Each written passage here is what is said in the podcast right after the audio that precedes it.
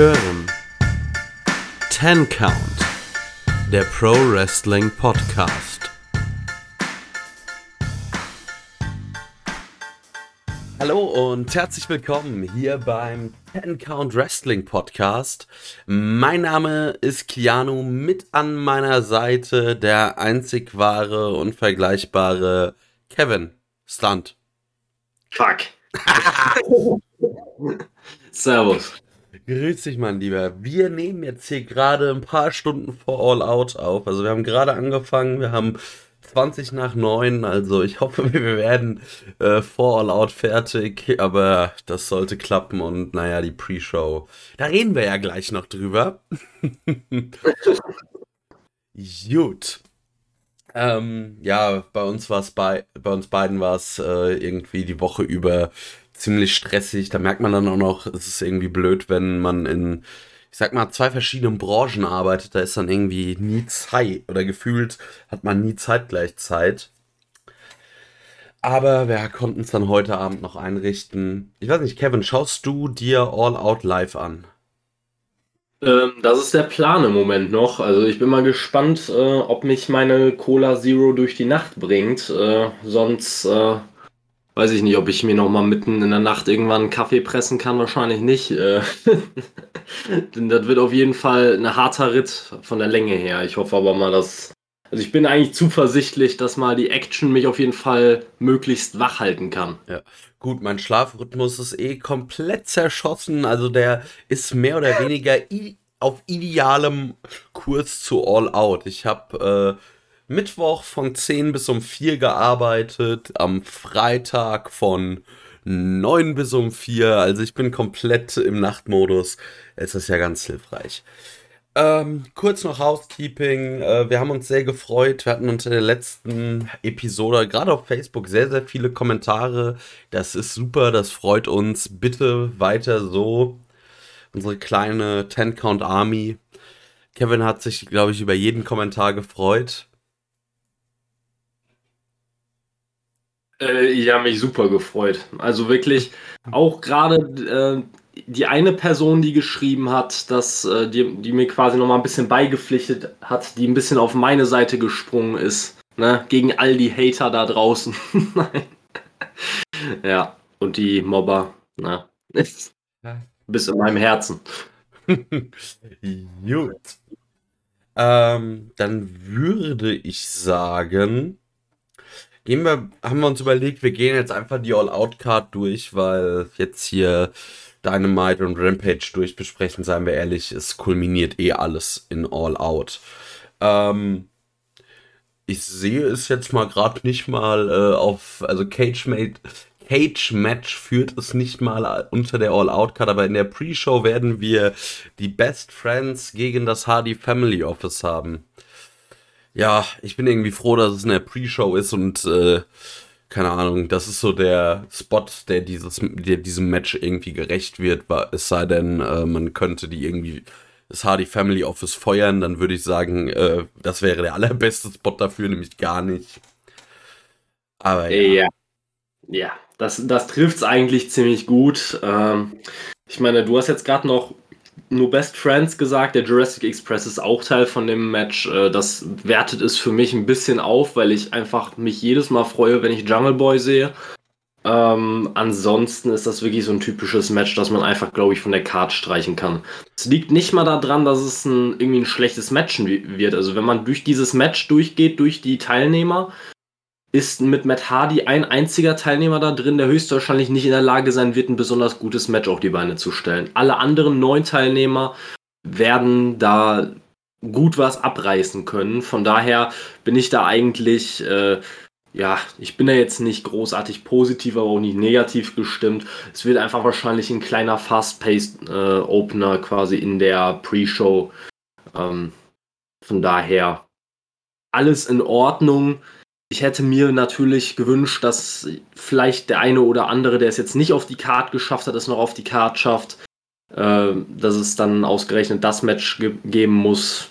Ja, schwierige Geschichte, aber naja, alles andere hätte man auch schwer in den Beinen packen können. Ne? Ja. ja, ich frage mich, was hat Matt Hardy gegen Tony Khan in der Hand, dass er da immer noch auftreten darf? Also, das muss schon sehr belastendes Material sein. Ähm, ja, ich kann es mir auch nicht anders erklären. Also, ich weiß nicht. Vielleicht ist Matt Hardy auch äh, Vielleicht ist Matt Hardy auch irgendwie, hat irgendwie Abstammung in der Khan-Familie und ist irgendwie der Schwippschwager von, äh, von Shahid Khan. Ich kann es mir anders kaum noch erklären. Also es ist irgendwie, ja, keine Ahnung. ja, irgendwie, ich will es nicht sehen, muss ich ganz ehrlich sein. Und äh, damit kann ich direkt die Überleitung machen zum nächsten Match. Paul White gegen QT Marshall. Ja, sagen wir mal so, ne? Von daher war es auf jeden Fall kein steiler Weg zum nächsten Match. Also, ähm, ich würde ja sagen, ich, das ist eine Dark-Paarung. Darf, darf die stattfinden? Das ist so. Also, da, das ist ein Match auch, wo ich mich frage, wie, das, wie es das bitte auf die Hauptcard eines Pay-Per-Views geschafft hat. Ähm, ich denke, die einfache Antwort darauf ist Paul White. Also äh, den hätte man, glaube ich, hier gegen jeden anderen stellen können und es hätte irgendwie Sinn ergeben, dass es auf eine Pay-per-view-Card äh, gekommen ist. Also alles andere.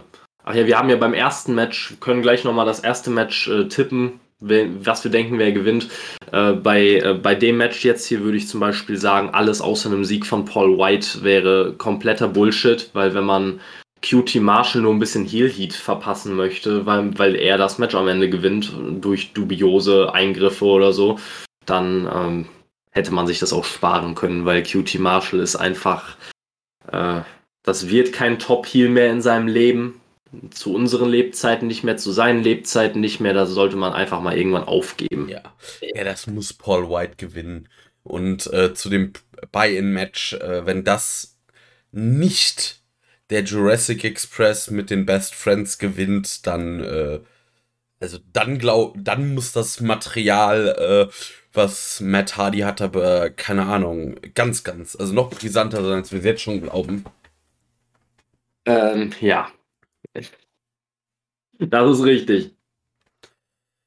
Gut, dann, äh, ich gehe das jetzt durch, so wie es bei Cage Match steht. Ob das die Reihenfolge der Card sein wird, keine Ahnung. Äh, die Casino Battle Royale der Frauen.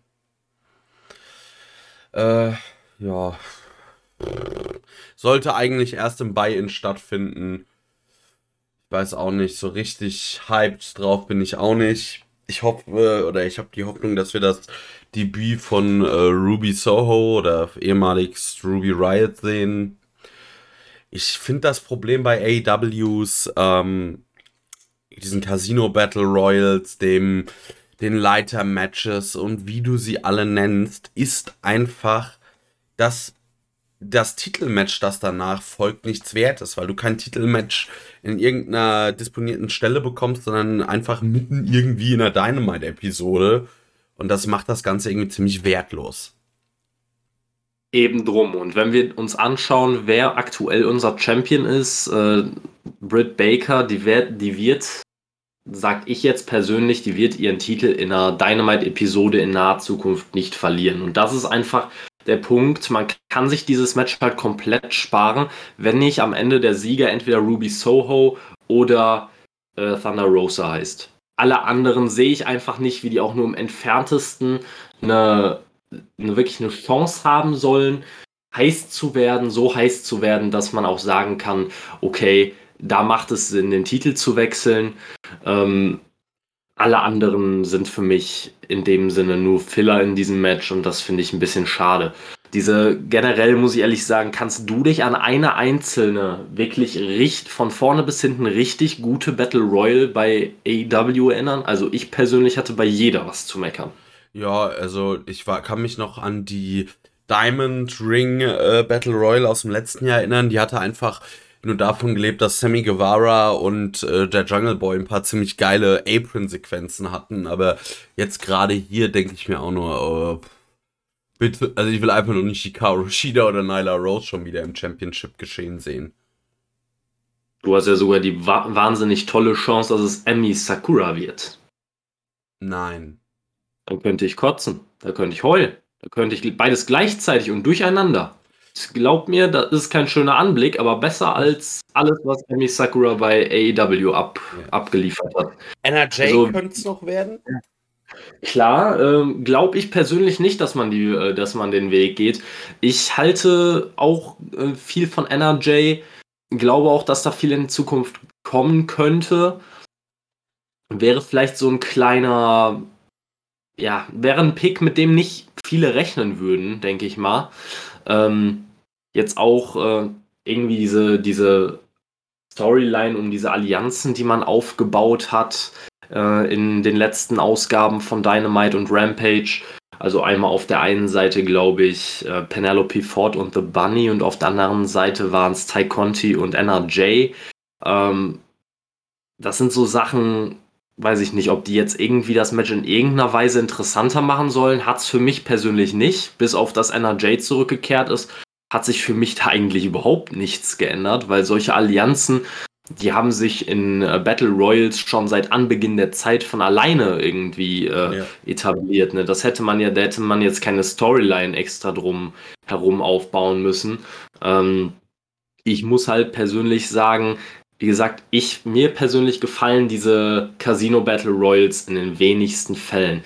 Sowohl bei den Männern als auch bei den Frauen nicht. Das Problem ist dabei einfach diese etwas hektische Kameraführung, dieses e-, etwas hektische äh, Wechseln der Kameraeinstellungen bei AEW du hast das Gefühl, du kannst keine drei Sekunden auf einen Punkt gucken bei diesen Battle Royals, weil andauernd auf die Stage geschaltet wird, weil dann denn das nächste Kartendeck rauskommt und da muss jeder einzeln nochmal kurz eingeblendet werden. Gleichzeitig darfst du aber auch nicht die Action im Ring aus, dem, aus den Augen verlieren. Es ist einfach viel zu hektisch und komisch gemacht äh, da sollte man sich vielleicht hier und da mal wirklich ein Beispiel nehmen an so einem klassischen Royal Rumble Match, bei dem einfach im Ring nicht wahnsinnig viel passiert, während die nächsten, die, der nächste Teilnehmer rauskommt. Genauso sollte man das halt auch bei diesen Battle Royals machen. Ähm, hat man bislang noch nicht so richtig gut umsetzen können. Ich hoffe, man macht es dieses Mal ein bisschen anders, weil ich habe äh, ich kann ich es mir nicht anhören, wenn dann irgendwie gerade der neue vielleicht irgendeine Überraschung da rauskommt äh, und irgendwie wollen die Kommentatoren einem das verkaufen und gleichzeitig müssen sie aber noch im Ring gerade den, äh, ja, die 15. Head Scissors irgendwie kommentieren. Ich weiß es nicht. Ja, auf jeden Fall. Also wir sind uns einig, dass wir keine Ahnung haben, wer das Ding gewinnen soll. Es uns irgendwie auch egal ist, weil es äh, eh zu nichts führen wird. Und wir, ich hoffe einfach nur auf irgendwie zwei, drei coole Überraschungen. Ja, trotzdem irgendwie ein Tipp. Was denkst du? Einfach mal irgendeinen Namen raushauen, was, ah, was mehr gewinnen könnte. Ich sag Tai Conti. Ich glaube, ich gehe hier tatsächlich mit Thunder Rosa erstmal. Aber ich glaube, am Ende haben wir wahrscheinlich beide nicht recht. Wahrscheinlich wird es wirklich Amy Sakura und die hat den, das langweiligste Titelmatch aller Zeiten. Ähm, wenn das übrigens stimmt, dann weiß ich nicht, ob ich dafür Credit haben will für die Prediction. Aber ähm, ja, also was sagst du denn zu den, äh, zu den Leuten, die so im Gespräch sind, was äh, Überraschungsteilnehmer angeht? Also gerade Ruby Soho ist ja ganz vorne dabei, ansonsten auch noch die ehemaligen Iconics werden immer mal wieder genannt. Was denkst du, wer dabei sein könnte? Auf wen würdest du dich freuen? Also ich würde mich extrem über Ruby Soho äh, freuen, weil sie, glaube ich, einfach nur mit dem, was sie in-Ring kann, in den, ich sag mal, Top 5 der AEW Women's Division wäre. Weil sie einfach eine extrem solide Workerin ist und ich denke, wenn man ihr dann auch mal die Möglichkeit gibt, ein bisschen zu scheinen, dann äh, wird sie einen auch nicht enttäuschen. Bei den Iconics muss ich sagen, Peyton Royce würde mich freuen, Billy Kay brauche ich nicht. Sehe ich ganz genauso. Und ich glaube allerdings, dass es inzwischen kein Entweder-Oder mehr bei den beiden gibt. Ich glaube, wenn, wenn die beiden tatsächlich bei AEW auftauchen sollten, dann als Tag-Team. Ich glaube, sie haben ja inzwischen sich sogar schon wieder einen neuen Tag-Team-Namen, äh, ja, ich wollte gerade sagen, ausgedacht, aber ich glaube, hier weiß jeder, was ich meine.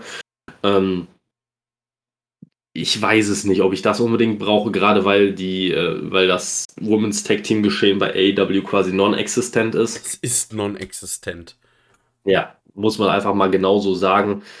Ähm, aber ansonsten, ich würde mich auch über Peyton Royce freuen. Ähm, über Ruby Soho sowieso. Also ich glaube wirklich, Ruby Soho würde zu AEW einfach vom Stil her so unfassbar viel besser passen als zur WWE. Und ich kann mir vorstellen, dass da wirklich unglaublich starke Matches auf die Beine gestellt werden könnten. Wenn ich mir Ruby Soho gegen Thunder Rosa vorstelle, Ruby Soho gegen, gegen Britt Baker oder auch gegen einige andere, also gegen, gegen Ty Conti, die inzwischen wahnsinnig gut im Ring geworden ist. Ähm, Layla Hirsch oder es sind so viele gute Paarungen möglich. Und gerade wenn sie dann ihre, ihr Können zeigen darf, da kann eine Menge draus äh, werden. Und ja. ich würde mich wahnsinnig freuen, wirklich. Was macht eigentlich unsere allerliebste Soccer-Mom, also Serena Deep? Ich dachte, du meinst AJ Styles. Ähm. Den wird, also wenn AJ Styles heute bei All Out auftritt, dann äh, dann, fuck, dann brennt, glaube ich, das Internet kurz komplett ab. ich denke auch. Auch zu Recht. Ja. Aber ich war gerade nur bei Soccer Mom, da hattest du mich. Ähm, ähm, Serena Deep, äh, stimmt eigentlich. Die hatte ich auch direkt im Kopf, wo ich an geile Matchpaarungen mit Ruby Soho gedacht habe. Aber ich glaube, ich kann sie hier jetzt gerade noch nicht in den bestätigten Teilnehmerinnen nee. finden hoffe mal, sie nimmt an, an der Battle Royale teil, weil eine Serena Deep tut jedem Match gut. Also, ich weiß nicht, was da passiert ist genau bei, äh, bei NWA. Ich habe, ich muss ehrlich gestehen, ich verfolge das überhaupt gar nicht. Ich habe nur mitbekommen, quasi, weil es einem bei AEW ja vor ein paar Wochen einfach so gedroppt wurde, dass sie den Titel an Camille Brickhouse verloren hat. Ähm, aber ansonsten kann ich dir absolut nicht beantworten, was sie macht. Ich hoffe, heute Abend wrestelt sie. ja, mir würde noch ein Name einfallen, das wäre halt so ein Indie-Ding. Äh, das wäre Dark Sheik. Die habe ich letztens bei Game Changer Wrestling zweimal gesehen in einem Match gegen Nick Gage und dann gegen Jimmy Lloyd. Die Dame hat mir sehr gut gefallen. Aber da ja. würden sich halt auch nur so ein paar äh, ganz harte Smart Marks freuen und der Rest wird sich denken, wer ist das?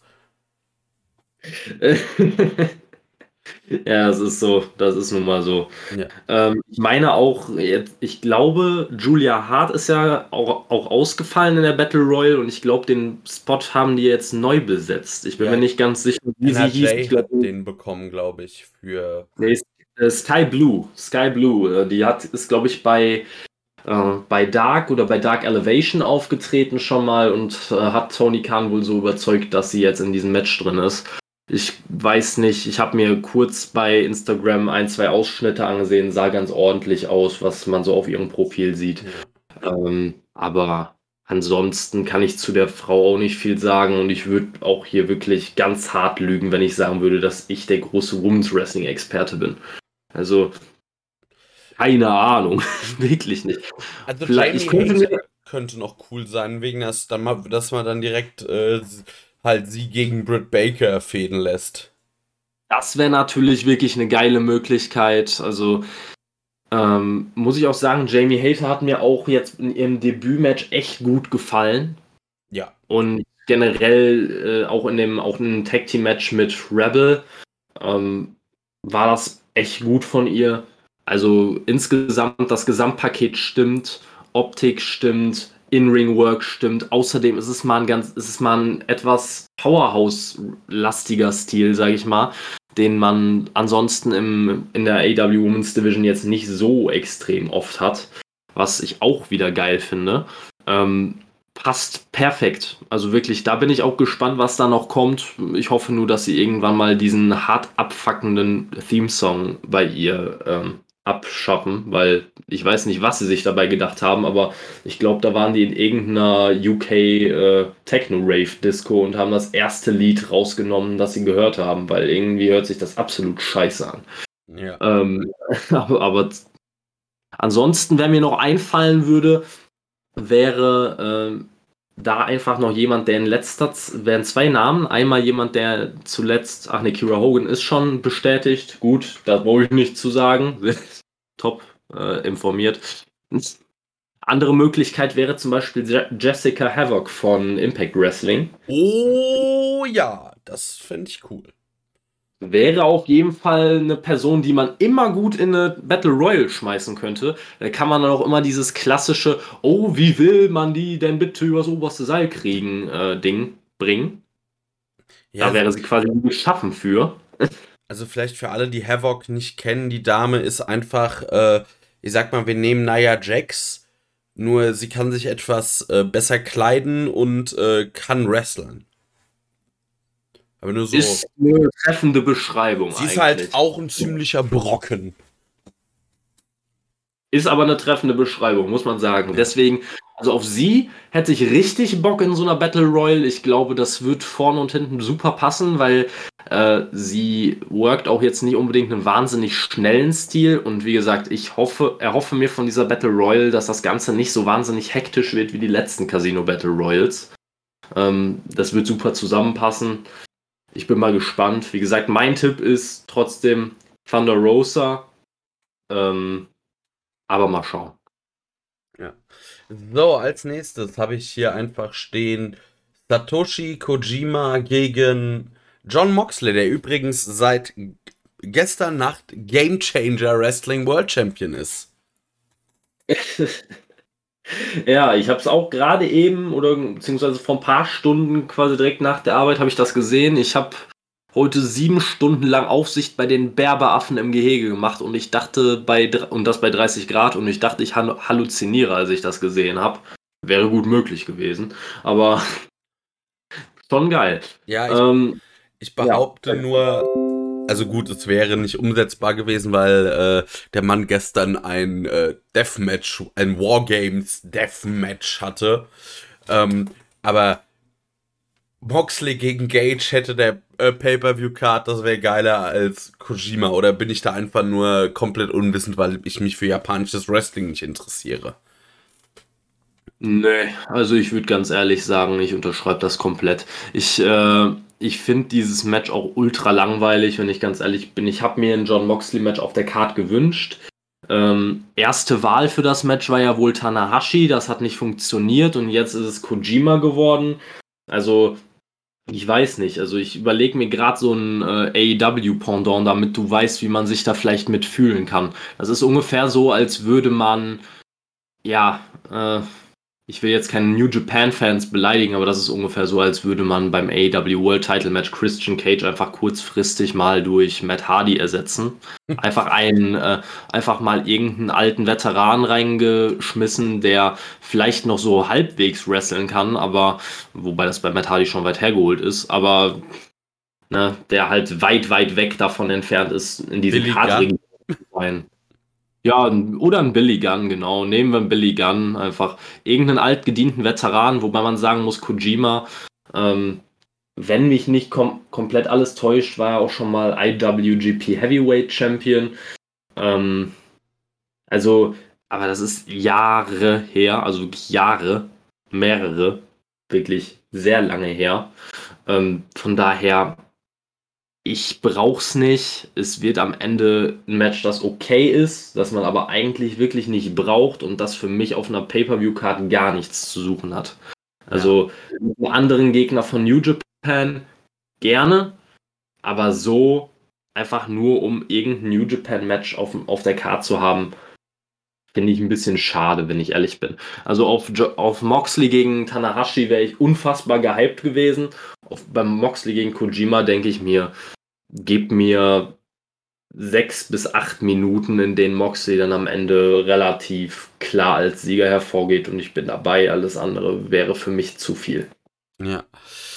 So, dann als nächstes The Final Fight. Chris Jericho gegen MJF. Ja, ah, wir müssen noch tippen. Ich sag, Moxley gewinnt das. Also alles andere, dann äh, hätte ich Schaum vom Mund. Gehe ich mit. Gut. Äh, Chris Jericho gegen MJF. Das ist so vom Ausgang her mit das Schwierigste, finde ich. Ja, ich gehe ich mit. Und ich habe ein ganz, ganz beschissenes Gefühl, sage ich von Anfang an. Beschissen dahingehend, dass es das letzte Match von Jericho wird? Genau das. Also ich, äh, ich weiß es nicht. Also auf der einen Seite denke ich mir die ganze Zeit, das kann es eigentlich nicht sein. Jericho hat noch mehr zu geben. Die Geschichte ist jetzt irgendwie, es wäre für mich auch ein weirdes Ende, wenn man, wenn es jetzt das Ende wäre. Und vor allem auch irgendwie aus dem Nichts gefühlt, weil ich hab's, ich hab's selber nicht kommen sehen, dass Jericho jetzt seine Karriere bei AEW beendet, quasi in, im Ring. Ähm, ich habe nur leider ein ganz, ganz blödes Gefühl. Und ich weiß nicht, ob mich AEW damit einfach mit gutem Storytelling hier komplett auf die falsche Bahn lockt. Aber ich glaube leider, dass MJF dieses Match auch gewinnen wird. Es würde MJF wahnsinnig helfen, keine Frage. Aber für mich ist der Zeitpunkt nicht der richtige. Also Jericho hat für mich locker noch ein paar Jahre im Tank. Ich rede hier nicht von sechs, sieben, acht Jahren, aber zwei, drei, vier Jahre hat er noch im Tank, meiner Meinung nach. Und das Ganze jetzt schon zu beenden. Ja. Ja, ein bisschen blöd. Ich habe natürlich, ich habe halt auch einfach deswegen ein blödes Gefühl, weil jetzt gerade so viele große Namen als Free Agent am Markt sind, dass ich mir tatsächlich vorstellen kann, dass so ein Jericho sagt, ich würde dem Ganzen mehr oder weniger nur einen hoch, hoch äh, angesiedelten Cardspot klauen und sich deswegen da rausnimmt. Und oh, das will ich nicht. Ja, wo ich eher das Problem sehe, ist, was soll noch kommen bei Jericho? Also, weil so eigentlich in den Labors, da hat er ja schon noch mal viel gemacht, mit vielen Talents geworkt äh, und mal irgendwie so alles gemacht. Und ich sag mal so, größer wird's, glaube ich, nicht mehr bei AEW. Ich glaube, also und ich weiß nicht, ob Chris Jericho dann nicht lieber sagt, so ich wrestle nicht mehr bei AEW, von mir aus mal was bei New Japan oder so, aber jetzt einfach so irgendwie in einer Midcard rumsiechen, ist dann, glaube ich, auch nicht das Ding für Chris Jericho. Ja, es kann sein, dass bei mir da vor allem so ein bisschen der Fan einfach mitgeht. Also ich persönlich hätte es halt gerne gehabt, dass Jericho gerade in den nächsten Jahren einfach noch, äh, noch mehr Talente overbringt. Mit MJF hat er es jetzt schon super gemacht. Ähm, und ich kann mir halt auch vorstellen, dass Jericho das auch mit ein, zwei weiteren Talenten noch hinkriegen könnte. Ähm, beispielsweise kann ich mir eine geile Fehde vorstellen, ähm, bei der Jericho entweder selber gegen einen Sammy Guevara turnt oder Sammy Guevara gegen einen Jericho turnt äh, kann ich mir geil vorstellen. Ich kann mir vorstellen, dass Jericho es schafft, ihn auch nochmal auf ein ganz anderes Level zu heben. Ähm, sowas kann ich mir noch vorstellen. Es ist eine schwierige Angelegenheit. Ich, ich möchte ehrlich gesagt einfach nicht, dass Jericho seine Karriere oder seine AW In-Ring-Karriere jetzt schon beendet. Ich kann es mir leider einfach nur viel zu gut vorstellen, dass es bei, bei All Out passiert. Widrige Angelegenheit, wirklich. Ja, aber ich tippe, würde jetzt trotzdem irgendwie auf Chris Jericho tippen, weil ich es mir irgendwie noch nicht so richtig vorstellen kann. Ja, ich bin da auch immer hin und her gerissen. Auf der einen Seite wird sich so ein bisschen. Es fühlt sich nicht so an, als wäre es schon das Karriereende, aber ich hoffe einfach wirklich, dass, äh, dass man hier den Weg nicht geht. Also MJF overbringen schon gut, aber Chris Jericho da jetzt schon rauszuziehen, äh, der Mann war wirklich vor ein paar Wochen, ja gut, sagen wir eher vor ein paar Monaten mit dem, mit dem Inner Circle gegen, gegen, äh, gegen Pinnacle-Programm war er wirklich eines der Highlights bei Dynamite und das jede verdammte Woche. Und der Mann hat Promos abgeliefert, die wirklich seinesgleichen suchen, die Matches aufgebaut haben, wie es kaum jemand anderes geschafft hat in der Zeit. Ähm, und da kann man natürlich sagen, ja, an Jericho ist vielleicht nicht mehr so gut im Ring, wie er es noch vor einigen Jahren war. Aber ich habe da teilweise Sachen online gesehen, wo ich mir an den Kopf gepackt habe und mich gefragt habe, was sehen die Leute denn bitte für eine Show? Also ich habe da Sachen gelesen, wo Leute gesagt haben, Jericho wäre unsicher, also ein unsafe Worker inzwischen oder irgendwie sowas mit dem Alter geworden. Und ich habe mir nur gedacht, was zur Hölle? Dann wurde da als Beispiel dieser Lion Salt von vor, weiß ich nicht, anderthalb Monaten oder so an, äh, aufgelistet, den er gebotcht hat. Ja, der ist noch länger her und den hat er ja noch gerettet und wenn, hat er damit niemanden außer sich selbst in Gefahr gebracht. Eben drum. Also wenn wir danach gehen, dann müsste Red Velvet nach der letzten, nach der letzten Dynamite oder Rampage-Ausgabe, ich weiß es gar nicht mehr genau, äh, müsste die eigentlich ihre Karriere beenden. Also bitte. Ja. Und man muss jetzt mal sagen, also Chris Jericho äh, ist im, also wenn ich mir einen alten Haudegen wünschen müsste, der jetzt in Rente geht, dann wäre es mit Hardy und nicht Chris Jericho. Danke. ja. Aber schwierig. Ich bin auch mal sehr auf das Match gespannt. Ja, ich erwarte mir jetzt kein Feuerwerk bei den beiden, ganz ehrlich. Ich glaube halt auch, äh, Jericho, natürlich sieht man ihm das Alter an. Ich denke auch nicht, dass es jetzt eine, weiß ich nicht, eine Schlacht wird von 20 Minuten aufwärts. Aber ich erwarte mir ein spannendes Match innerhalb der Möglichkeiten, die die beiden haben. Bei MJF, der wird natürlich einen ähnlichen Stil worken wie Jericho, sage ich mal. In eher langsameren Stil, was auf der Card auch schon ganz gut sein kann.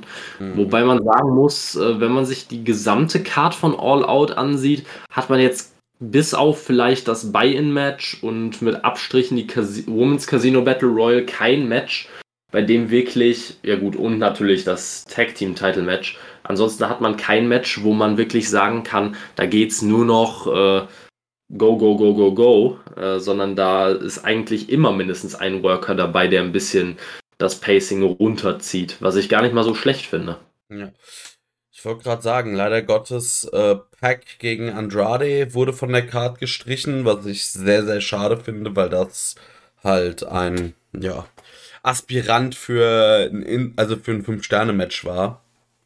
Ja, sehe ich ähnlich und da muss ich auch ehrlich sagen, das finde ich jetzt gerade von AEW ein bisschen schlecht kommuniziert gerade, weil ähm, dieses Match wurde von der Card gestrichen. Jetzt hieß es bei diversen Quellen, dass es wohl ein, eine Art Open Challenge geben soll von Andrade, der dann noch irgendeinen Mystery-Gegner bekommt. Ich glaube, Andrade hat das auch selber gesagt. Von AEW-Seite habe ich aber noch nichts Offizielles gesehen, was da, ob da irgendein Match bestätigt wurde. Oder zumindest schon mal bestätigt wurde, dass es diese Open Challenge geben wird. Ähm, Fände ich halt eigentlich nur angemessen, weil ja. es wurde seitdem jetzt kein großes Match mehr hinzugefügt, wo ich sagen würde, boah, geil, das hat es auf jeden Fall aufgewogen. Ne? Ähm, von daher muss da eigentlich irgendein, irgendein Mystery-Gegner für Andrade kommen. Ist für mich halt nur die Frage, wenn es dieses Match gibt, hast du irgendjemanden im Kopf, den, den du dir da vorstellen kannst? Weil ich tue mich da richtig schwer mit. Ich habe eben noch mit meiner Freundin drüber überlegt. Ich hatte ein paar Namen, aber da war immer das Problem, dass niemand von den beiden hätte verlieren dürfen, weil ich mir gedacht habe, äh, keine Ahnung, Adam Cole, Daniel Bryan Debüt, was ja vielleicht passieren kann. Ähm, ist aber scheiße, weil Andrade soll das Ding auch nicht verlieren. Ja, genau das ist auch mein, mein Gedankengang immer gewesen. Selbe Malachi Black. Ja. Dürf, darf keiner von beiden verlieren. Mir ist eingefallen, womit man auf jeden Fall ein gutes Match hinbekommen würde. Dem, da wird die Niederlage jetzt auch nicht schaden, weil er aktuell eh irgendwie so ein bisschen nichts zu tun hat. Sammy Guevara. Gib dem einen Cardspot. Lass ihn gegen Andrade catchen. Es wird gut. Ja, wobei ich ja, wobei ich echt sagen muss, bei Sammy Guevara bin ich ein bisschen enttäuscht, wie man mit dem Ganzen umgegangen ist seit der, äh, seit dieser Inner Circle gegen Pinnacle-Fehde. Weil Sammy Guevara war damals so heiß, ich hätte gesagt, schnall dem eine Rakete an, an den Rücken und ab dafür. Und jetzt reden wir halt darüber, den kannst du mal auf eine Karte schicken und mach ein gutes Match, aber am Ende legst du dich hin. Also ganz ehrlich, diese, diese gesamte Fehde ähm, hat so großartig gestartet, man hat es aber so in den Sand gesetzt und dafür kann eigentlich keiner der Worker was, weil die haben allesamt gut geliefert. Schon Spears mal rausgerechnet. Ähm, aber das war wirklich kompletter Booking-Clusterfuck. Weil Blood and Guts war großartig äh, mit Abstrichen dieses Crashpads. Äh, Stadium Stampede war gut. Aber dann hat man es vergeigt. Dann hat man es einfach vergeigt. Ja, es hat sich halt schon angedeutet während, der, während dieser Fehde, dass man das quasi in diese Einzelfäden aufgedröselt hat Und jetzt laufen eigentlich von diesen Einzelfäden, läuft die Tag-Team-Fäde noch ein bisschen weiter und verläuft irgendwie im Nichts, weil es irgendwie gar keine Daseinsberechtigung mehr hat. Ja. Ähm, dann gibt es noch die MJF Jericho-Fehde, die jetzt auf dieses Match äh, hinausgelaufen ist und irgendwie Sammy Guevara gegen, gegen Sean Spears hat seinen Höhepunkt gefunden, wenn man das so nennen darf, in einer der letzten oder letzten irgendwann. Ja, in diesem absolut mittelmäßigen Dynamite-Match. Ähm, ja, von daher ja, klar, aber. Wardlow und, Wardlow und Hager sind sowieso vom Erdboden verschlungen, also keine Ahnung. Von mir aus stell Wardlow gegen Andrade. Die, ich würde behaupten, die kriegen auch ein gutes Match gebastelt. Hast du nur wieder das Problem, wer gewinnen darf. Es ist einfach für mich, äh, ich bin an einem Punkt, wo ich sage, ey, ganz ehrlich, Andrade, natürlich musst du den wie eine große, eine große Nummer aufbauen, aber ich wäre persönlich auch nicht wahnsinnig abgefuckt, wenn man jetzt sagen würde, okay, Adam Cole debütiert und der gewinnt direkt gegen, ein, gegen Andrade.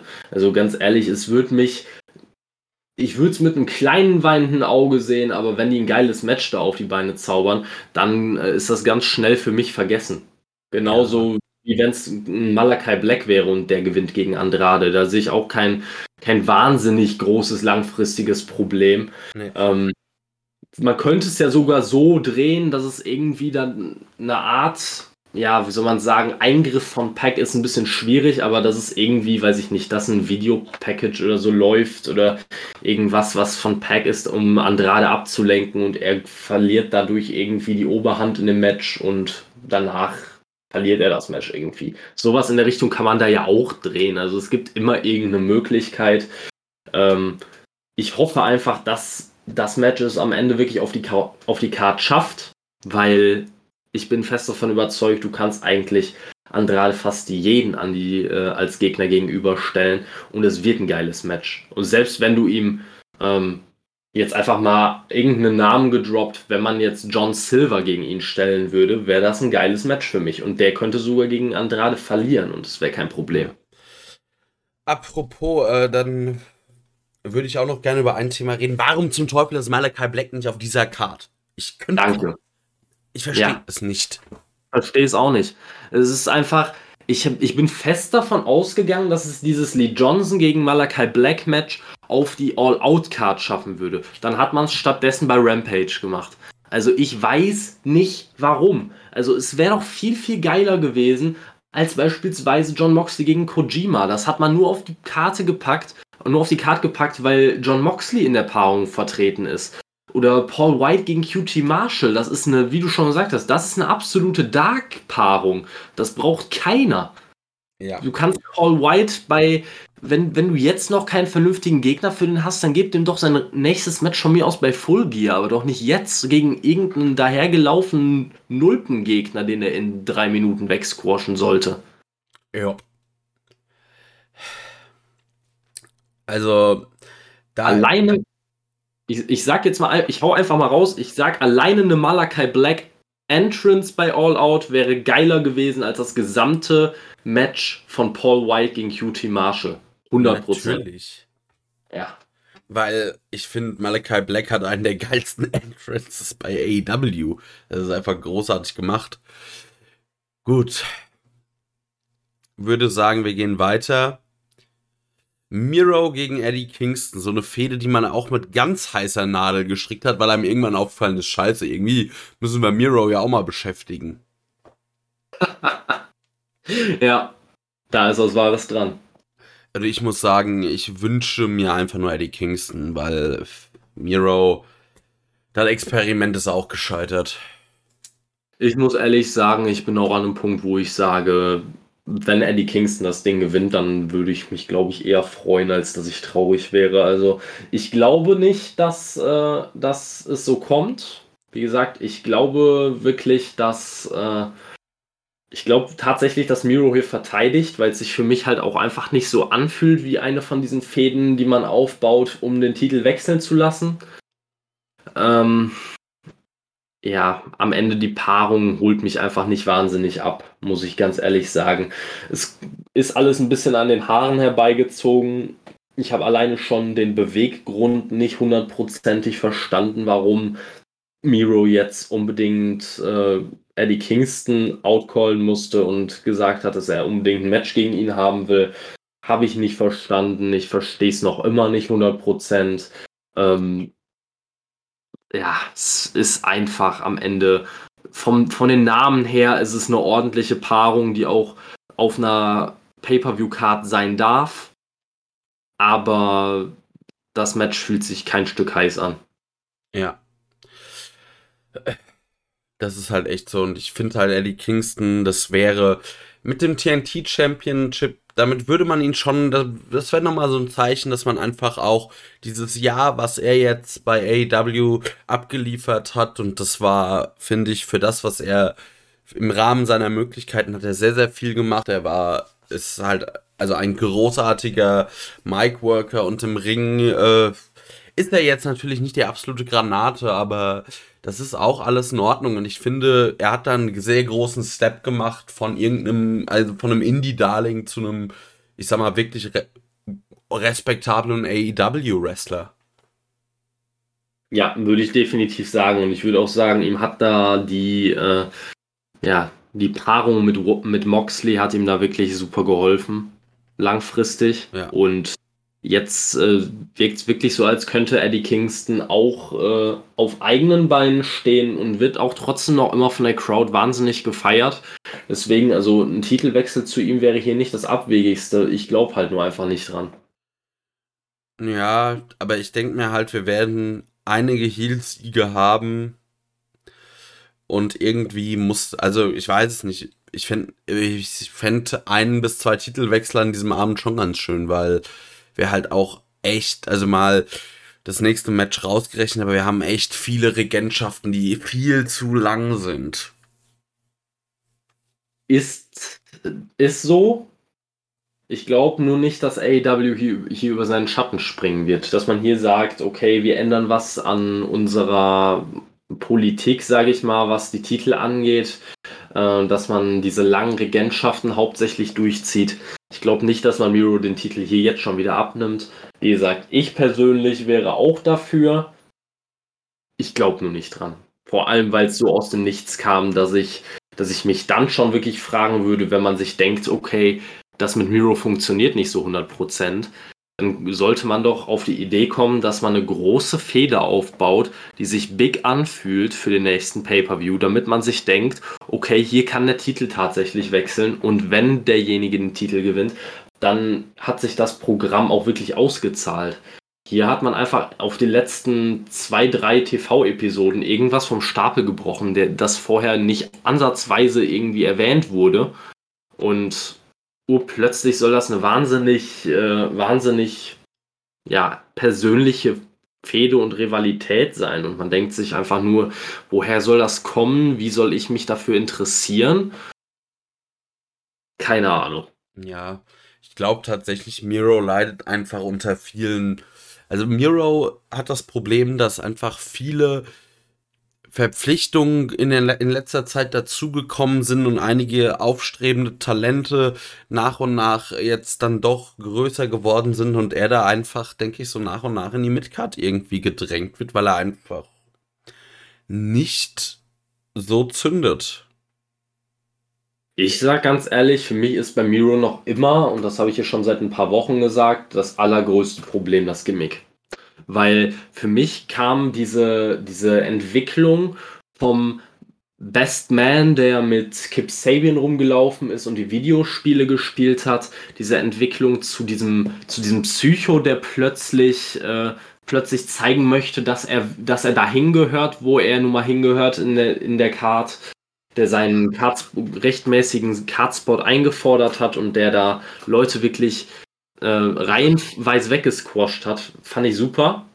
Aber danach die Entwicklung zu diesem komischen God's Favorite Champion Gimmick, das habe ich nicht gesehen. Also es wurde auch nie erklärt, warum er auf einmal urplötzlich zu einem zu einem möchte gern Christen geworden ist, der in jeder zweiten Promo-Zeile erwähnen muss, wie unfassbar geil seine Frau ist, die ich, von der ich weder was sehen noch hören möchte.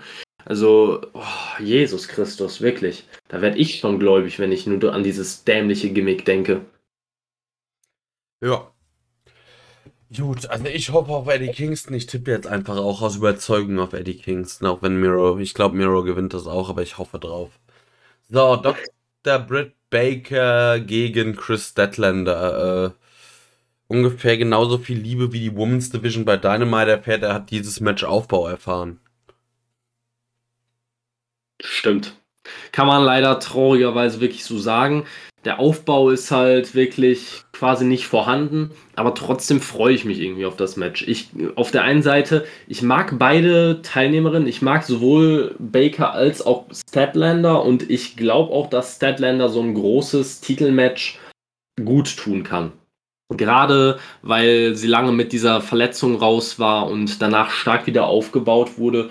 Ähm, sie fühlt sich schon wie einer der größeren Namen in der Women's Division an und ich glaube, ein großes Titelmatch, bei dem sie vielleicht äh, Baker nicht unbedingt entthronen kann, aber dem Ganzen vielleicht schon relativ nahe kommt, kann ihr nochmal so einen kleinen Kick geben und ich glaube, das kann gut werden. Ich freue mich auf das Match und ich finde die Paarung geil.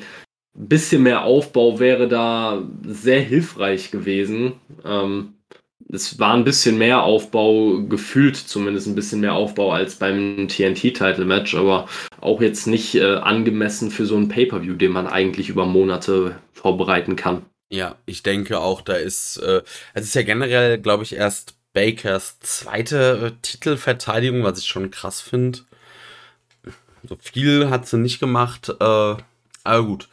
Ich hoffe einfach, also Chris, De äh, Chris Deckländer wird sich da hinlegen müssen, was ich schade finde, weil ich große Stücke auf sie halte, aber Britt Baker jetzt den Titel abzunehmen, wäre noch viel fahrlässiger. Also hoffe ich einfach, dass die beiden genug Zeit kriegen, ein ordentliches Match abliefern und Chris Deckländer da gestärkt trotz der Niederlage rausgeht. Ja, sehe ich ähnlich. Also äh, für mich wäre, gäbe es nur, glaube ich, gäbe es zwei mögliche Szenarien, wie man das Ganze verkacken könnte. Auf der einen Seite gäbe es das Szenario, dass Statlander wirklich gewinnt, wäre für mich eine Katastrophe. Einfach weil man damit die ganze Women's Division wieder auf Null setzen würde. Ja. Mit allem, was man sich um Britt Baker aufgebaut hat in den letzten Monaten. Ähm, das zweite Szenario, in dem man es irgendwie noch verkacken könnte, wäre, wenn man den beiden ähm, weniger als 10 Minuten Zeit gibt bei dem Pay-Per-View und sagt, ey, innerhalb von sechs, sieben, acht Minuten ist das Ding hier rum. Glaube ich nicht, ähm, weil gerade bei einem Pay-per-View wird man bei äh, wird man für die Titelmatches ein bisschen mehr Zeit rausleiern können, auch wenn es am Ende die Frauen sind, die bei AEW kaum Zeit bekommen unterm Strich. Ähm, also ich würde sagen, hier kannst du gute 12 bis 15 Minuten sollten sollten die beiden auf jeden Fall kriegen. Ja, auf jeden Fall. Gut, als nächstes AEW World Tag Team Title Match. Steel Cage Match. Die Young Bucks gegen die Lucha Bros. Mal wieder. Dieses äh, Feder hat man ja auch schon irgendwie 100, also diese Feder hat man irgendwie ja, keine Ahnung, nach äh, Double or Nothing eine Zeit lang schon gehabt, wo die Young Bucks irgendwie dauernd gewonnen haben. War irgendwie ganz wild. Nicht wild. Ähm, ja, ich habe keinen Bock mehr auf die Young Bucks. Ich kann es nicht mehr sehen. Ich will diesen Elite Mumpitz nicht mehr haben. Es geht mir nur noch auf die Eier. Das ist, hat auch nichts mehr mit guter Heel Heat zu tun. Also wenn sie jetzt verlieren, okay.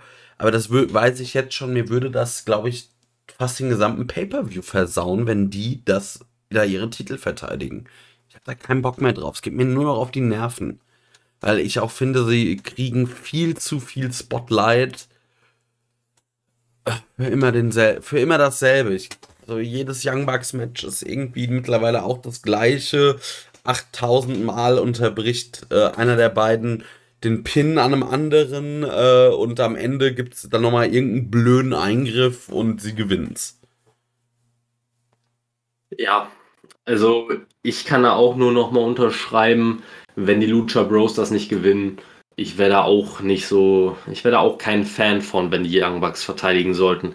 Ich sage aber direkt schon mal vorab, ich kann es mir vorstellen. Trotzdem tippe ich hier auf die Lucha Bros. Ich auch. Ähm, einfach weil bis auf das World Title Match, also sind alle anderen Titelmatches relativ aus dem Nichts aufgebaut innerhalb von wenigen Wochen. Genau das gleiche hier bei dem Tag Team Title Match. Ich habe jetzt bei allen anderen Title Matches auf eine Titelverteidigung getippt. Ich gehe davon aus, dass es mindestens einen Titelwechsel geben wird. Von daher tippe ich hier auf die Lucha Bros, weil ich, äh, weil ansonsten gibt es einfach keinen einzigen Titelwechsel. Ich glaube aber, den wird es geben, den muss es geben bei dem Pay-Per-View um den so hundertprozentig geil zu machen quasi. Ich glaube auch, dass das Match am Ende geil wird. Ich kann mir vorstellen, dass man sich irgendwas ausdenken, eine Kleinigkeit, um das Ganze noch geiler zu machen als ohnehin schon, weil wenn wir mal ehrlich sind, ist es einfach ein fucking Steel Cage Match mit Beteiligung von Nick Jackson und Ray Phoenix. Wir können uns vorstellen, was dabei rumkommt. Die beiden werden alleine schon die Hütte abreißen. Und dazu dann noch Penta und Matt Jackson. Das wird ein super Match. Kann man, kann man schon mal so sagen. Es wird einfach ein wahnsinniges Highspot-Feuerwerk, gehe ich fest von aus. Ja. Ähm, von daher unfassbar unterhaltsam wird es. 100 Prozent. Und ich hoffe am Ende wirklich auf einen Sieg der Lucha Bros. Von mir aus darf auch irgendein Eingriff oder so. Vielleicht greift ja hier Adam Cole irgendwie ein, um seine ehemaligen um seine ehemaligen Elite oder beziehungsweise Bullet Club äh, Freunde ein bisschen zu schocken. Und auf irgendeine Art und Weise spielt das eine Rolle. Auch eine Möglichkeit. Ähm, ich hoffe einfach am Ende, dass die Lucha Bros das gewinnen. Und das soll was heißen, weil ich bin eigentlich kein großer Fan davon, dass die Lucha Bros dieses Match hier bekommen haben. Weil es war wieder mal absolut aus dem Nichts. Die Lucha Bros waren in letzter Zeit gefühlt gar nicht als Tag-Team unterwegs oder selten. Und ich persönlich habe da den Jurassic Express viel eher gesehen. Von daher fand ich es ein bisschen schade, dass diese Paarung so überhaupt jetzt so steht. Aber es wird am Ende trotzdem ein geiles Match und äh, daran wird es nicht scheitern, dass der Pay-Per-View am Ende geil wird. Da gehe ich fest von aus. Nee, das Match wird so oder so großartig, aber ich habe keinen Bock mehr auf die Young Bucks. Und also wenn ich jetzt dann wieder irgendein Fuck-Finish präsentiert bekomme mit Sprühdosen, dann werde ich sauer. Und ich, also ich fände auch einfach, die Lucha Brothers, die hätten sich das mehr als verdient, das Gold. Auch wenn jetzt in der letzten Zeit äh, ein bisschen blöd eingesetzt waren, die sind eigentlich, sind ja seit Tag 1 äh, ja, bilden sie das auch das Rückgrat der Tag Team Division bei AW. Die hätten das schon verdient. Ja. Gut. Dann haben wir, können wir uns erstmal die Frage stellen, was wird das Main Event? Und ich würde sagen, äh, das World Title Match wird es nicht.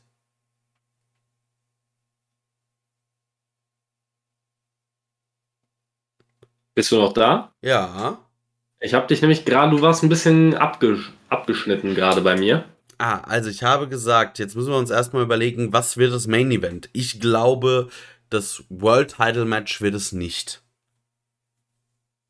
Ich glaube tatsächlich, es wird doch äh, das Main Event.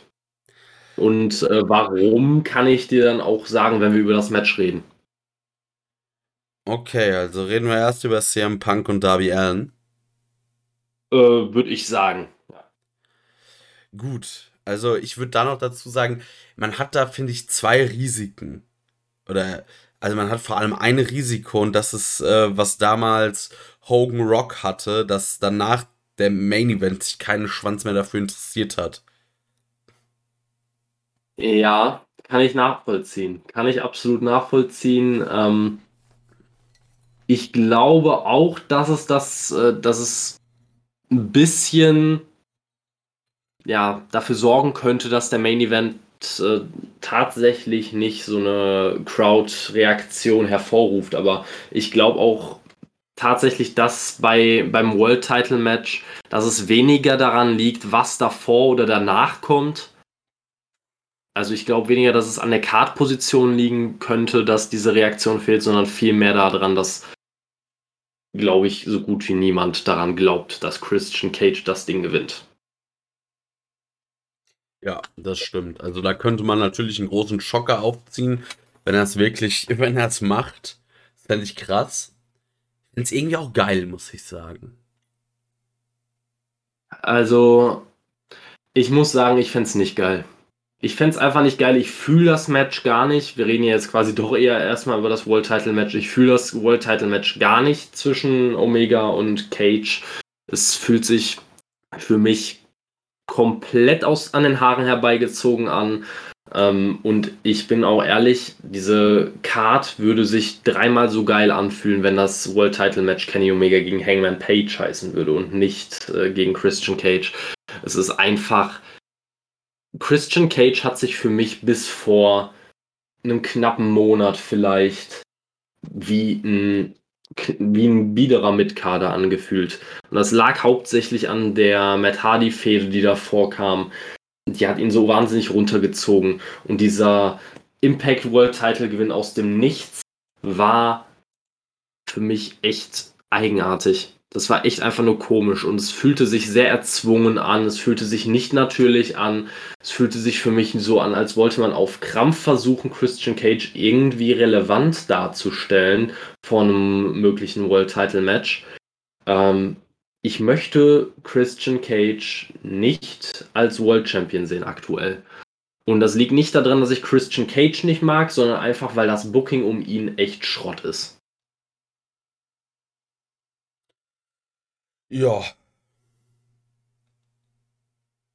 Gibt irgendwie wenig dazu zu sagen, außer ich will nicht mehr, ich kann Kenny Omega nicht mehr sehen. Mir geht dieses gesamte Elite-Gehampel auf den Sack. So ist es raus. Habe keinen Bock mehr drauf. Lieber habe ich Christian Cage und er kann von mir aus den Titel in vier Wochen an Malachi Black oder an CM Punk oder an mir aus Daniel Bryan, Adam Cole. Es ist mir scheißegal. Nicht ganz scheißegal, aber es gibt viele, viele Sachen, die ich lieber sehen würde, als noch mehr Elite. Ich, ich bin dem überdrüssig und es langt doch auch mal. Ist echt mal genug. Ich kann es nicht mehr sehen. Ja, wir haben gleich live on air quasi hier gleich den ersten Heulkrampf. Ja, weißt du, Kenny Omega ist, für, ist so ein bisschen wie ein Lieblingsessen was du so oft vorgesetzt bekommst oder dir so einen Ekel dran gefressen hast, weil du es nicht mehr, du kannst es nicht mehr sehen. Und dann ist es dir noch, keine Ahnung, es ist eher noch so, dir wurde irgendwie dein Lieblingsessen 15 Mal noch verhunzt serviert. Ich wollte es gerade sagen, es ist, es ist eher so, als hätte man äh, vielleicht ein irgendwie sein Lieblingsessen und die entscheidende Zutat, die es geil macht, hat man einfach mal rausgelassen. So nach dem Motto, ey, Salzen, Salzen ist für Hipster, machen wir nicht. Hm. Es ist dann, ja, dann schmeckt es einfach scheiße. Oder dann Käse braucht doch, welche Pizza braucht denn bitte Käse? ja, genau. Uh, nee, wirklich. Oder wir machen ah. ein veganes Barbecue. So, das, das funktioniert nicht. Und Kenny Omega ohne richtig geile Matches funktioniert auch nicht. Und da ist dann wohl vielleicht auch einfach die Gesundheit im Wege. Und also er hat ja zum Beispiel eine Sportlerleiste und äh, kann man sagen, was man will, aber da gibt es auch nur also ich bin jetzt kein Mediziner, aber ich habe mich mal aus Interesse ein bisschen reingelesen und also eine konservative Behandlung gibt es dann nicht wirklich. Also da muss er sich irgendwann unter das Messer legen. Also so ewig kann er den Titel nicht mehr halten.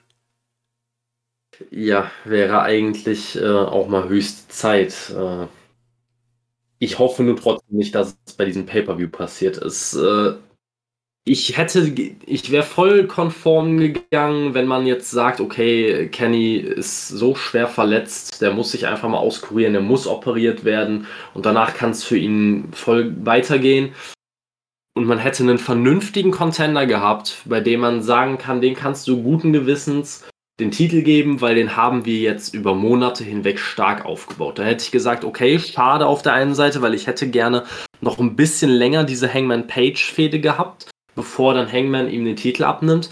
Aber wenn man jetzt halt einen Übergangs-Champion braucht oder jemanden, der ähm, ja quasi das Ganze ein bisschen in die Länge zieht, so damit Kenny sich irgendwie erholen kann, bitte macht es. Aber dann Christian Cage aus aus dem letzten Eck zu holen, wie so ein vergessenes Spielzeug, das man dann, mit dem man dann nach ein paar Monaten wieder spielt. Boah, nee. Ja, ich weiß es nicht. Ich will, ich, du hast ja irgendwie recht, aber ich will Kenny Omega nicht mehr sehen. Das ist jetzt, das ist, das ist durch. Vor allem, wenn ich mir, ich könnte echt anfangen zu heulen, wenn ich mir denke, wie geil man diese Regentschaft gestartet hat und wie beschissen man sie äh, an die Wand gefahren hat. Ja, ich kann es ich kann's nachvollziehen. Ich kann, den, ich kann diesen Frust komplett nachvollziehen. Bei mir ist er ja auch irgendwo da nicht so extrem wie bei dir. Gerade bei Kenny muss ich sagen, könnte ich tatsächlich sogar noch ein bisschen länger damit leben, dass er World Champion ist. Bei den Bucks eher, eher weniger. Bei den Bucks mu muss es für mich wirklich eigentlich bei All Out enden. Bei Kenny nichts zwingend. Aber ich kann trotzdem den Frust komplett nachvollziehen. Es ist einfach zu viel. Ja. Und jetzt zu dem Match, von dem ich hoffe, dass es der Main Event wird, weil man dann höchstwahrscheinlich einfach mit einem sehr guten Gefühl äh, die ja vom aus dem Pay-per-View gehen würde. CM Punk gegen Darby Allen. Ich glaube, wir müssen nicht lange darüber reden, wer das Ding gewinnen soll und gewinnen wird. Ja, ich glaube auch. Also ich tippe da auch fest auf CM Punk. Ich, für mich stellt sich vielmehr die Frage, wie gut wird Punk nach all den Jahren performen. Ich gehe fest davon aus, dass er nicht irgendwie den Goldberg macht und äh, wirklich im Ring wahnsinnig schlecht ist, aber ich, äh, ich bin noch nicht vollends davon überzeugt, dass Punk hier wirklich ein Wahnsinnsmatch hinlegen wird mit, mit Darby. Ist halt auch die Frage, ob er das muss. Ne? Am Ende, für mich muss es persönlich einfach nur ein ordentliches Match werden. Ein Match, wo man wirklich eine klare Storyline auch erkennen kann. Ansonsten muss das von mir aus auch kein Wahnsinn Spotfest sein. Und die Spots, die, die Highspots, die übernimmt sowieso Darby. Also von daher, ich glaube, es wird geil ich werde, mir wird allein schon wieder das Herz aufgehen, wenn ich Cut of Personality höre und einfach nur den Entrance sehe. Dann werde ich schon so Feuer und Flamme sein, dass es mir eigentlich fast schon egal ist, ob das Match am Ende ein 3 Sterne, 4 Sterne oder 5 Sterne Match wird. Also, ich bin, ich bin all in bei All Out quasi. Ja, ja das ist auch einfach, also es ist großartig, seien wir ehrlich. Also CM Punk ist, war oder ist immer noch, äh, war der größtmögliche Star, den AEW bekommen hat. Und äh, wer das lang, also das konnten vielleicht manche, äh, konnten das kleinreden, aber wenn du eine Halle mit 20.000 Leuten voll machst, nur aus der, ich sag mal, Wagen ankündigen oder der, so dem Wagen ankündigen, es war ja nicht bestätigt, so, und auch die ja. Quoten, die Rampage damit gezogen hat, so, das spricht für sich. Das spricht einfach komplett für sich. Und äh, ich denke, es wird ein großartiger Moment, wenn er da wie, wenn er mal wieder äh, wirklich jetzt einzieht, einen wirklichen Einmarsch in die Halle hat. Ich denke auch, das Match, wenn wir einfach so diese, ich sag mal, klassischen Trademark-Punk-Moves sehen, da freuen wir uns schon. Also, ich freue mich zu, also ich freue mich jetzt schon eigentlich auf den, auf das High Knee und den Bulldog zum Beispiel. Und auf solche Geschichten. Einfach CM Punk wieder im Ring zu sehen, großartig. Ja, absolut. Also für mich fühlt sich noch immer nicht so richtig real an, wenn ich diese Paarung sehe.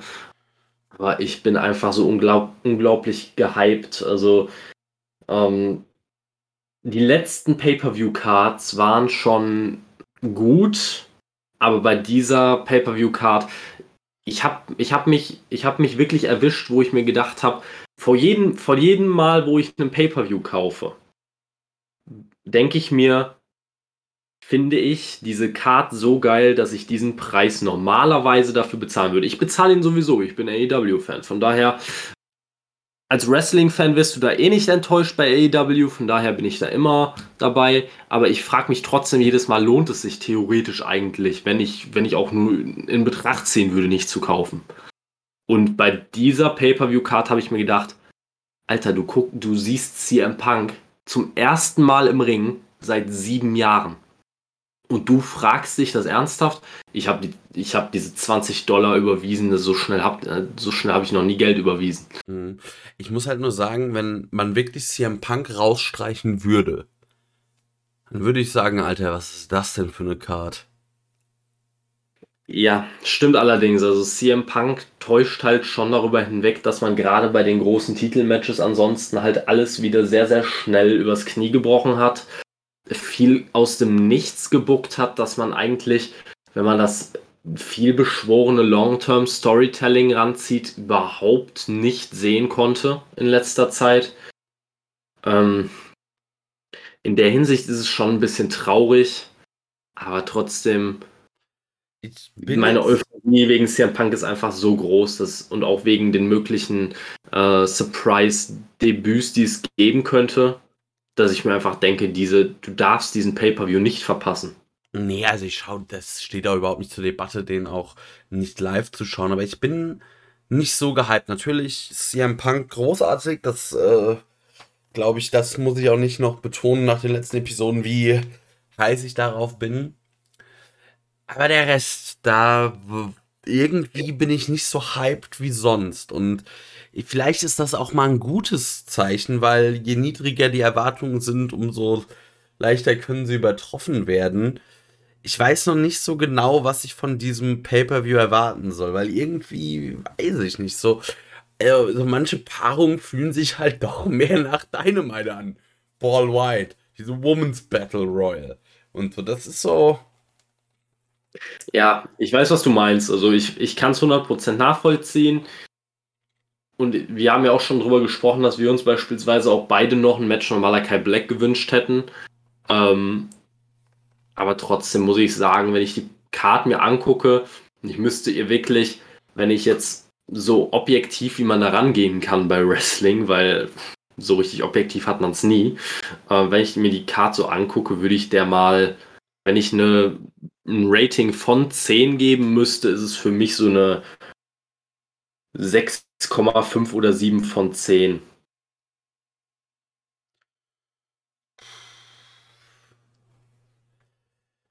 Was sage ich dir nach dem Pay-Per-View? Jetzt rein von der Card, wenn ich drauf gucke, also. Ja, rein von der Card. Das ist, das ist irgendwie knifflig, weil äh, hättest du mir das vor drei Monaten gesagt und da steht CM Punk, hätte ich gesagt, alles scheißegal, 10 von 10. Ja, ist so. Wie gesagt, ich versuche da, das war jetzt der Versuch, da irgendwie objektiv drauf zu blicken. Aber wenn ich natürlich mein reines Fandenken wirklich nehme, ich sehe CM Punk, ich sag 10. Ich würde auch sagen, ich sehe CM Punk und ich sag 15 von 10 oder 20 von 10. Mir scheißegal. Das ist CM Punk. Ja. Na, da bin ich einfach, ich bin einfach wahnsinnig gehypt auf All, All Out und man muss einfach sagen, der Hauptgrund ist CM Punk. Und trotzdem wäre ich der Meinung, dass es das falsche Zeichen wäre, Punk direkt in den Main Event zu setzen und, den, und das World Title Match dafür als, äh, als Co-Main Event oder als, wie man es auch immer nehmen mag, ähm, fände ich nicht angemessen weil es im Prinzip das wäre, was über das sich Punk schon bei der WWE immer beschwert hat, dass wenn er in einem World Title Match stand, dass das World Title Match nicht ein Main Event war, sondern irgendein Match mit John Cena Beteiligung. Das wäre quasi genau die gleiche Lage nur umgedreht. Na, und ja. wäre kein Zeichen für mich. Gerade ich, ich persönlich möchte das World Title Match auch als letztes sehen, weil ein World Title Match für mich im Regelfall, wenn es nicht wirklich eine ganz krasse Ausnahme gibt, sollte es das sein. Und dazu kommt, kommt für mich auch noch, dass ich fest davon ausgehe, dass Kenny Omega das Ding verteidigt. Allerdings wird man die Crowd nicht mit einem Negativerlebnis nach Hause schicken. Deswegen kann ich mir auch gut vorstellen, dass vielleicht dann ja der Marsch der Walküren heißt es, glaube ich, der spielt. Der Walküre. Oder so, der Ritt der Valkyrie, genau. Der Ritt der Valkyrie spielt. Und Brian Danielson rauskommt. Ja, das wäre natürlich auch krass. Ich kann es mir gut vorstellen. Also das wäre eine Möglichkeit, wie man gleichzeitig, wie man so ein bisschen das Auf und Ab der Gefühle nutzen könnte. Quasi dieses kleine Ab, nachdem man sich denkt, oh super, Kenny Omega verteidigt schon wieder, ich habe echt gar keinen Bock mehr. Es geht ja nun nicht nur in uns so. Ne? Also es, das wird man in der Halle merken.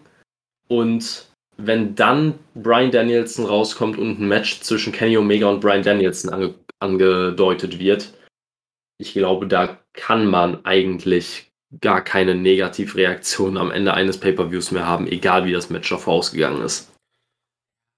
Ja, ja. Wir werden sehen. Ich bin sehr gespannt darauf, wie das äh, alles ablaufen wird. Ihr werdet, denke ich, die Tage dann hören, wie wir das Ganze finden. Und ja, Kevin, würde ich sagen, äh, haben wir noch was zu sagen? Also, weil ich wäre durch.